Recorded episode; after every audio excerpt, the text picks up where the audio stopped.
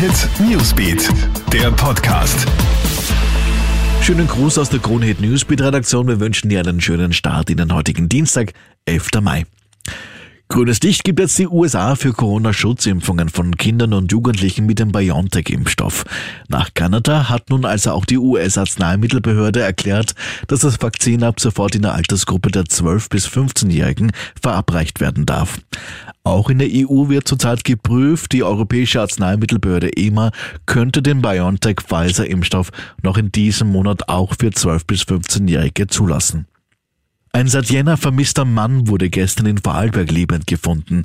Der 37-Jährige saß in einem Ferienhaus stark unterernährt und dehydriert in einem Sessel.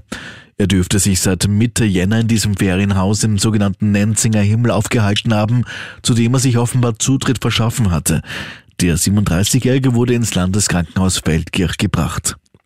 In China ist mal wieder durchgezählt worden. Die dortige Bevölkerung ist in den vergangenen zehn Jahren um 5,38 Prozent auf über 1,4 Milliarden Menschen gewachsen. Das hat die jüngste Volkszählung ergeben. Allerdings hat sich das Wachstum verlangsamt. Die Daten zeigen eine zunehmend alternde Bevölkerung und eine mangelnde Bereitschaft, mehr Kinder in die Welt zu setzen. Und zum Schluss die Frage, wo wird heuer der UEFA Champions League Sieger gekürt?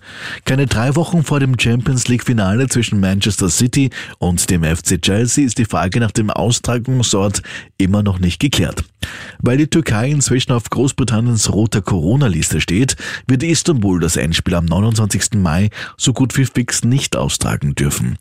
Auf das Londoner Wembley Stadion konnten sich die Beteiligten wohl nicht einigen. Neu im Rennen ist dafür Portugal. Sowohl Lissabon als auch Porto sind im Rennen.